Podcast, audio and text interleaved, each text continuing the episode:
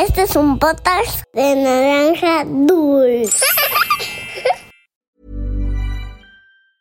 Hey, I'm Ryan Reynolds. Recently, I asked Mint Mobile's legal team if big wireless companies are allowed to raise prices due to inflation. They said yes. And then when I asked if raising prices technically violates those onerous two year contracts, they said, What the f are you talking about, you insane Hollywood ass? So to recap, we're cutting the price of Mint Unlimited from $30 a month to just $15 a month. Give it a try at mintmobile.com slash switch. $45 upfront for three months plus taxes and fees. Promo for new customers for limited time. Unlimited more than 40 gigabytes per month. Slows. Full terms at mintmobile.com. Había una vez Once upon a time, una volta en un país lontano. Era uma vez num país muito distante. Cuentos para niños que exploran el mundo.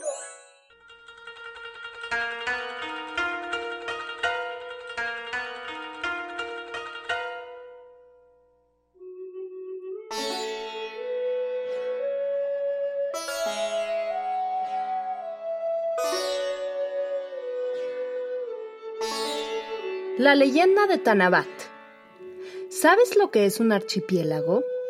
Un archipiélago es un grupo de islas que están cerca y Japón, el país de donde viene nuestra leyenda de hoy, es un archipiélago. A los japoneses les encanta la naturaleza y la aprecian profundamente. Hay muchas palabras en japonés que tienen que ver con observar y disfrutar de la naturaleza. Palabras como shirin-yoku, que se refiere a la luz que atraviesa los árboles en el bosque, o como onrebi, que quiere decir baño de bosque.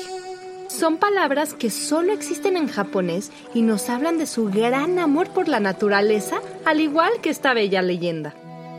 Cuenta una antigua leyenda de Japón que en la fiesta de las estrellas el amor de los amantes estrellas es tan fuerte y poderoso que conceden los deseos que grandes y pequeños cuelgan en papeles de colores de las ramas de bambú. Así comienza la leyenda de Orihime, la princesa tejedora de estrellas y de su enamorado Ikoboshi, pastor de las nubes. Esto es, había una vez. ¡Comenzamos! Tenkou, el rey celestial que gobernaba el firmamento, tenía una hija llamada Orihime, la princesa tejedora de estrellas. Además de por su gran belleza, Orihime destacaba por su gran habilidad de tejer hermosos trajes para todos los dioses del cielo. Cada noche se dirigía a las orillas del río Amanogawa para recoger de sus aguas las estrellas más brillantes y hermosas y hacer con ellas unas telas de un brillo cegador.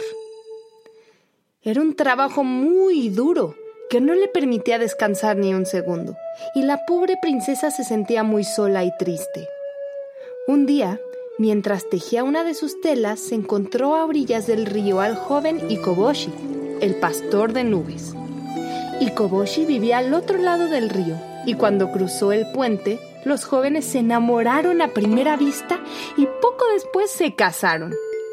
Los dos jóvenes estaban tan enamorados el uno del otro que, tras casarse y empezar a vivir juntos, ambos descuidaron sus respectivas tareas. Orihime dejó de tejer para su padre Tenkou y los dioses del cielo. Se quedaron sin vestidos de estrellas para iluminar las noches. Y a su vez, Ikoboshi descuidó su rebaño de nubes y dejó que las nubes se desperdigaran por el cielo, provocando lluvias y destrozos allá por donde pasaban. El rey Tenkou, enfadado por la irresponsabilidad de su hija Orihime e Ikoboshi, decidió castigarles. Los separó, uno a cada lado del río Amanogawa, y les prohibió volverse a ver nunca más.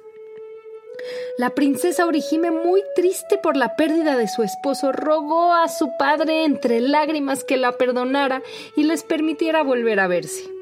El rey celestial Tenkou, conmovido por la tristeza de su hija, le prometió que les permitiría reunirse una vez al año, el séptimo día del séptimo mes, siempre y cuando ella trabajara con dedicación y tuviera listo su trabajo para entonces. Sin embargo, cuando los amantes estrella lo intentaron, se dieron cuenta de que no podían cruzar el río que les separaba.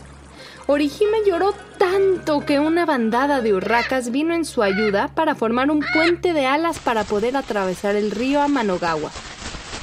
Las urracas le prometieron que volverían cada año con la condición de que no lloviese. En ese caso, deberían esperar al año siguiente. Así una vez al año, Orihime e Ikoboshi se reúnen en el cielo estrellado. Es tan grande su felicidad que se dice que conceden los deseos de todo aquel que se los pide, porque no hay fuerza más grande que la que procede del amor verdadero. Y colorín colorado, este cuento de había una vez ha terminado. ¿Te gusta pedir deseos? Los deseos son aquellas cosas que nuestro corazón guarda como nuestros sueños. Pedimos deseos al ver la primera estrella, al apagar las velas de nuestro pastel de cumpleaños o cuando lanzamos monedas a pozos mágicos. Si tú tuvieras un deseo, ¿qué pedirías? Haz un dibujo del cuento que acabas de escuchar y lo compartiremos en nuestra cuenta de Instagram arroba podcast-había una vez.